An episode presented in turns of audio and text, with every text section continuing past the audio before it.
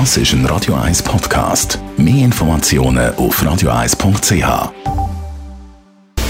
Radio 1 Anti-Aging Lifestyle Academy. Präsentiert von Preta Botte, Ihre Experte für Beauty und Anti-Aging Medizin in Horge, Talwil und Zürich-Rennweg.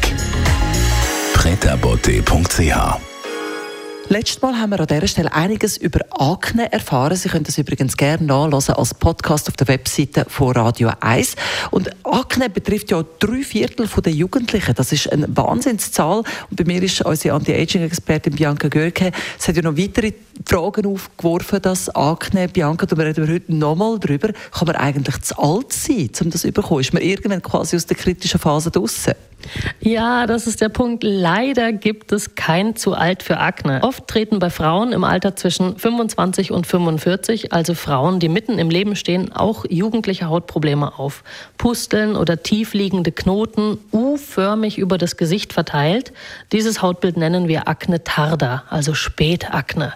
Die Haut ist weniger fettig als eine jugendliche Haut. Unreinheiten entzünden sich aber trotzdem schneller. Hauptsächlich an Kinn, Wangen und Halspartie. Warum gibt's das? Warum von der Spätakne am ehesten Frauen betroffen sind, ist noch nicht restlos geklärt. Mögliche Auslöser sind hormonelle Faktoren und Stress.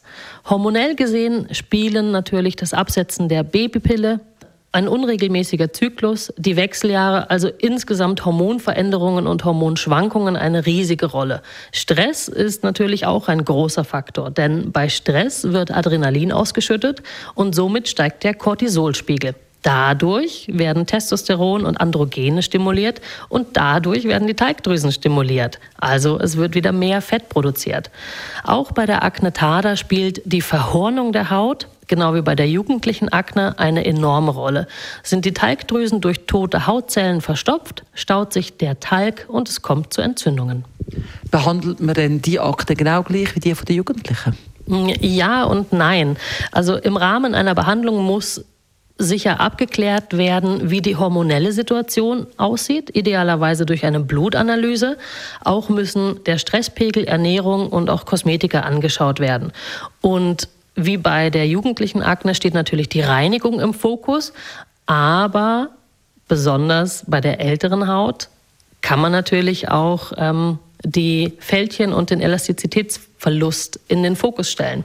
Also nicht nur Anti-Akne, sondern auch Anti-Aging. Dabei sind Mikrodermabrasion in Kombination mit Hydrocare meine Favoriten. Die Haut wird gereinigt und von starker Verhornung befreit, gleichzeitig mit Feuchtigkeit versorgt und wir können aktiv gegen die Zeichen der Hautalterung angehen. Radio Eyes Anti-Aging Lifestyle Academy.